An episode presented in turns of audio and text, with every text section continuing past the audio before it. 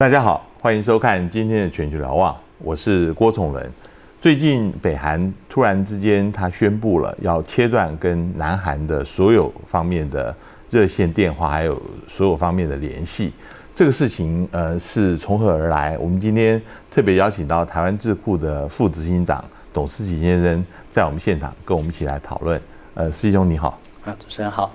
呃。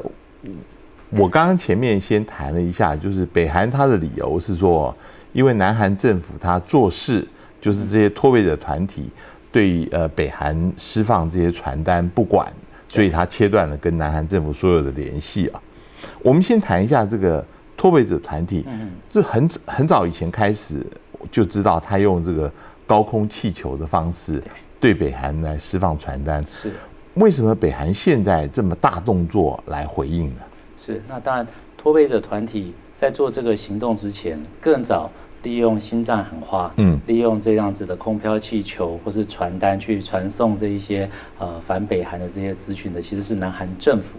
但是因为南北韩之间在一九九零年代啊开始有互相的互动和交流之后啊，其实当时他们就成立，呃，他们就有呃在南韩境内就有一个呃南北交流合作法。他们韩文是南北交流协力法，就是合作的意思哈。那那边就有在规定说，南北在交流的时候，南韩和北韩之间呢，有哪些东西是可以做，哪些东西不能做。在那中间呢，有一项目就是说，你不能随便的把南韩的东西送到北韩去。你你说的新战气球，这跟我们以前在金门大的二战那很类似嘛？非常非常像，非常像。那新战喊话部队就用大的那种呃扩音器，然后。其实这也不是只有南韩，北韩方面也这样做嘛那双方都这样做的同时，可是，在南北交流开始要热络的时候呢，当时就开始有做一些限制嘛。可是这个限制在南韩里面是比较暧昧的，因为对于南韩来讲，它毕竟是个民主国家。嗯嗯民主国家里面的人想要表达他自己的意见和自由的时候，国家没有办法说很强制的说禁止不做，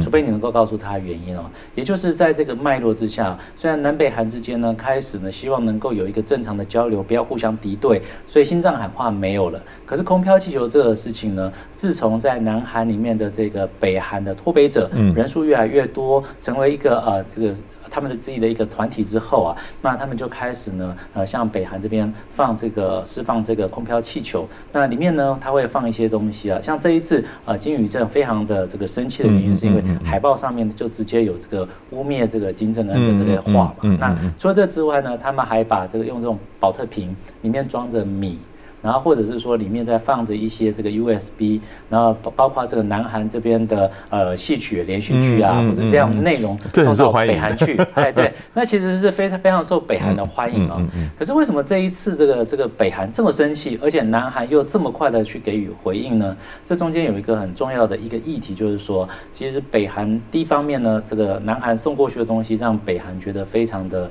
呃有一些这个呃。不不不满，那不满当然是刚刚好是里面的内容。那另外一方面呢，事实上现在这个时机对于北韩来讲啊，任何外面进去的东西对他们而言都非常的敏感。嗯嗯。特别很重要一点是因为现在还在一个流行病的这个期间哦。事实上，他们对于外面有东西飘过去或是传过去呢，他们都视为是对于他们这个呃一种攻击的行为啊。嗯嗯。那所以在这个脉络之下，呃，北韩的这个金宇镇啊，那特别就是对外开始发声。嗯。那同时呢，也就是主动去切断南北韩之间的一个交流的渠道，就是他们联络这个热线电话嘛。那一年九个月的时间，热线电话呢，呃，在六月八号早上不接，六月八号下午接了之后，六月九号就断掉嗯。那除了这个之外呢，南韩呢也是觉得啊，知识体大，马上就来做一件事情，也就是说，他马上就是呃宣布说，统一部呢在四个半小时之后，马上就宣布说啊，那将会立法修正，就是呃禁止南韩民众对北韩去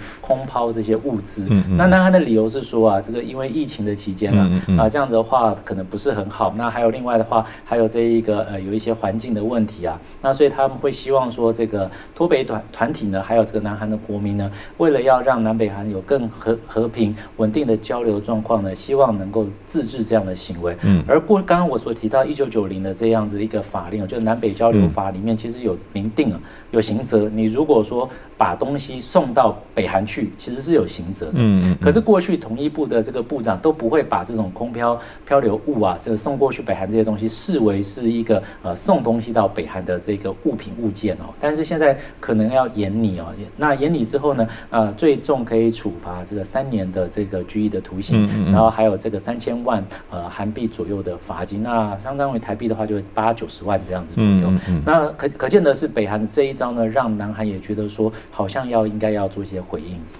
北韩是不是觉得南韩政府是有力量可以立即就阻止这个事情？所以，呃，金宇镇先是警告，然后没有几天马上就断了这个，是不是认为觉得南韩你应该做没有做？那南韩政府说我们是一个民主国家，老实说要这样子也要经过国会的立法，我们才能够有法可据嘛，对不对？呃，这个里面是不是在这个情况之下造成的情况？那我们从现在的这个状况来看的话呢，我我个人的感觉啦，这个北韩并不是期待南韩做什么事情，OK，而是北韩就是要切断跟南韩的这些交流的一些期待和这一些管道啊。那主要这些交流的期待和管道，只要不断的有畅通下去的话，外部会更加了解北韩目前的状况。嗯，那他们可能是有意不想要让别人更了解北韩的状况的同时呢，那他也希望说透过这样。举动让他真正战略目标上面想要对谈的对象，美国呢能够开始主动来跟这个北韩来进行一些交流和谈判。嗯，那毕竟我们知道哈，这个今年是这一个呃金正恩的二零。一六到二零二零年这五年的经济发展计划中的最后一年，嗯，可是，在强力的这个国际的这个所谓的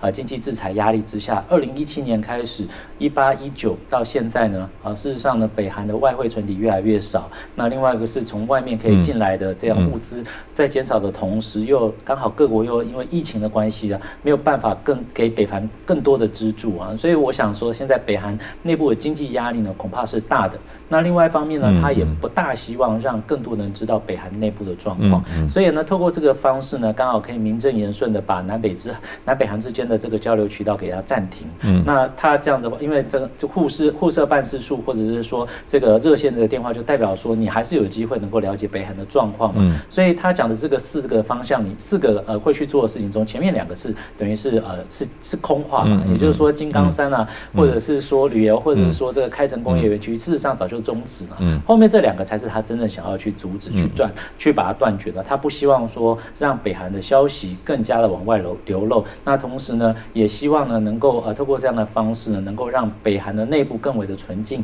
干净，不要有外面的东西呃过去来去干扰它。我我另外想问一下，就是脱北者团体啊，你刚刚也提到，就是从北韩呃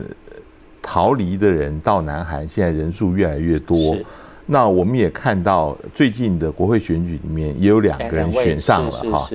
那呃，之前很多的消息据说都是脱北者这边办的刊物，包括前些时候金正恩说心脏有问题啊，也是从这里面传出来的。是。究竟他现在在南韩社会呃有没有政治上的影响力？是。那将来他会不会本身就形成一个？呃，相当呃有影响的一个游说团体，你怎么看？对，那脱北者的团体呢？那像这一次呢，呃，据闻呢，就是因为呃所谓的自由北韩联合，类似自由北韩呃运动联合的的这样子呃的一个团体啊，然后他们去空拍，那他事实上底下还有一些这个团体呢，那中间比较受瞩目的呃团体之中，包括有一个是这一个 No Chain 啊，就是说。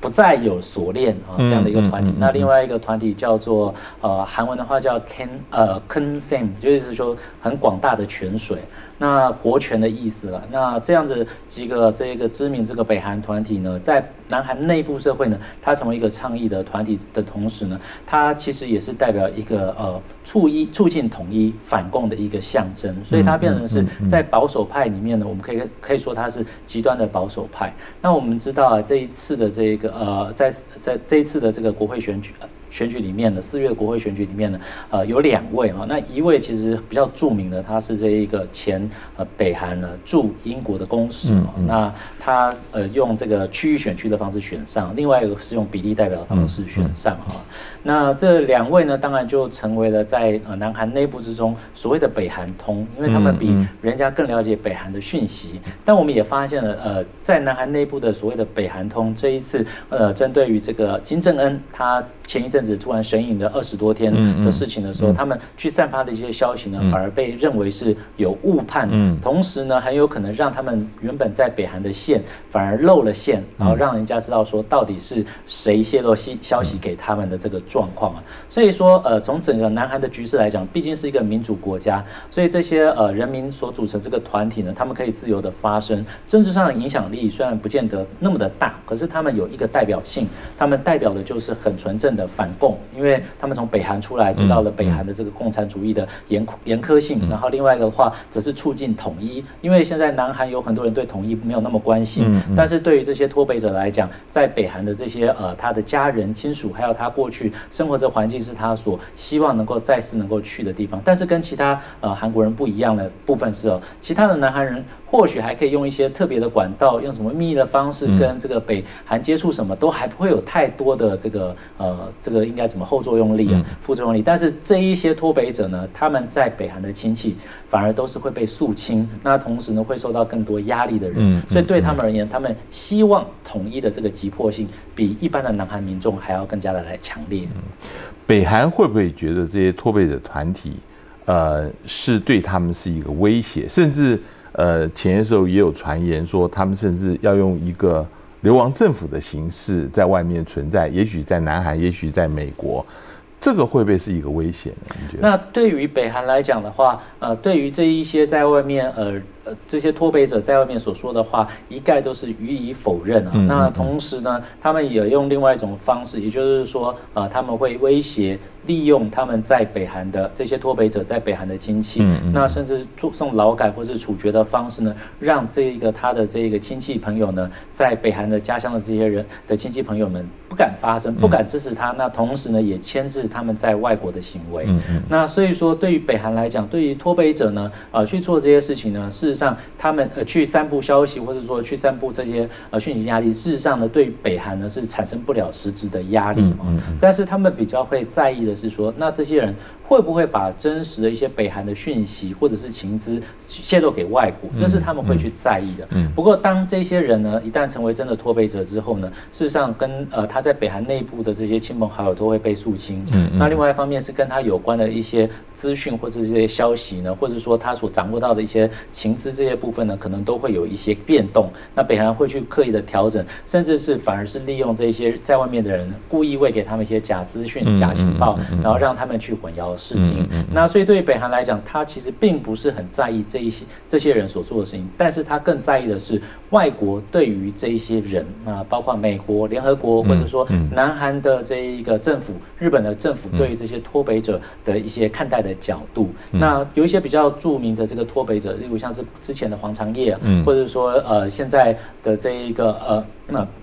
这个呃，他后来改改改名字叫 改名字叫太旧名了哈。那太永浩，那但是他现在又改回来哈，改回来叫太永浩。那所以呃，不管是呃这样子有名的人，他们就会更加的重视他去外面去宣传和去说的话。但是对于一般的北海的民众，或者是说一般的脱北者来讲的话，并不是那么的在意。这次事情里面，呃，大家也注意到就是金宇镇的角色哈。呃，我想你也很熟悉，在之前，在今年年初的时候，金宇镇就已经升到就是政治局候补委员。是。然后，嗯，他现在的角色似乎越来越重要啊。这一次，呃，南韩统战呃北韩统战部的说，他现在已经实际上负责南韩事务。然后，呃，也有外面一个说法说，他现在甚至是呃这个劳动党的呃。组织领导部的第一副部长啊，这个以前是他的爸爸，呃，这个呃那个时候，嗯，金呃这个呃他的爸爸呃当时呃占据的位置就准备要接班的，究竟他现在在呃北韩的劳动党里面，或者是整个呃他的位置是怎么样？是不是有一个说法说，如果金正恩身体不好，他可能要？呃，实际上要来接班，有这个可能吗？那如果是要变成真的是在接班的顺序上面的话，那理论上他应该不要不能只是候补委员，是是是，那他一定要成为正式的委员，就像他的哥哥一样啊。那另外一个是呃，他虽然现在接这个党的这一个所谓的。组织领导部啊，那其实我们知道，劳动党北韩劳动党它其实就是共产党的一种形态。那共产党里面其实最重要的部门里面有两个，一个是宣传，一个是组织。那大家熟悉这个金宇镇的这过去的历史就知道，他已经做过宣传部的部长。那另外一方面的话，事实上就我们目前所看到的情资，他跟他的哥哥哥金正恩一样，他们有这个海外留学的经验，所以他也这个外国语也是不呃也是不陌生。那同时呢，他对外的这个应对，还有在对外的场合上面呢，呃，也是显得落落大方啊。那所以我们现在听到的一个讯息是说，他现在已经开始负责这个对南的事务，就是对南韩的事务，还有包括对外事务啊，那的发生啊。但是即便是这样对外对南韩事务的发生，那事实上跟北韩政治哦内部的政治还是有一段距离啊。那特别是领导者还在的时候，虽然给予他这样的培养，但是他应该要更加的戒慎恐惧了，因为啊，北韩的这个状况里面呢。事实上，只要执政者还在位哦，即便呃，就像是金正恩呃的父亲呢，啊金正日啊，他当时呃在开始准备接班，其实也是小心翼翼的。一九七零年代的时候就开始慢慢的被安排接班，但是过了二十年的时间，他才呃换取换取了这个接班的成果。那他的哥哥呃金正恩的接接班其实是非常短暂，而且没有像过去呃金正日的呃这样的一梦这么长的时间呢，呃从金日成手中来接到权力的时候，花了二十年左右。的时间把党政军都搞得非常熟的时候再接班了，所以现在金正恩的接班其实已经是很短了。而金宇镇呢，如果说要他来接班的话，现在看看来还是显然的是他的实力还是不够。然后另外一个是他的位阶，在政治上的位阶虽然已经算在前半端了。但是哦，他还没有办法真正变成非常有利的。那很重要的一个关键点，如果说他晋升到这个政治局的常务委员的话啊，政这个政政治局的委员的话，那我们就可以确定说他有被考虑是来接班。但是按照北韩的这个状况，目前的状况来讲的话，我看他现在是离接班有段距离，但是对外已经被塑造成是北韩对外的某一种门面。嗯嗯嗯嗯，我们等一下回来，我们继续来谈。这一次就断断绝南北韩的通讯跟那个热线电话以后，这个会对于整个呃朝鲜半岛局势会产生什么样影响？我们等下回来继续谈。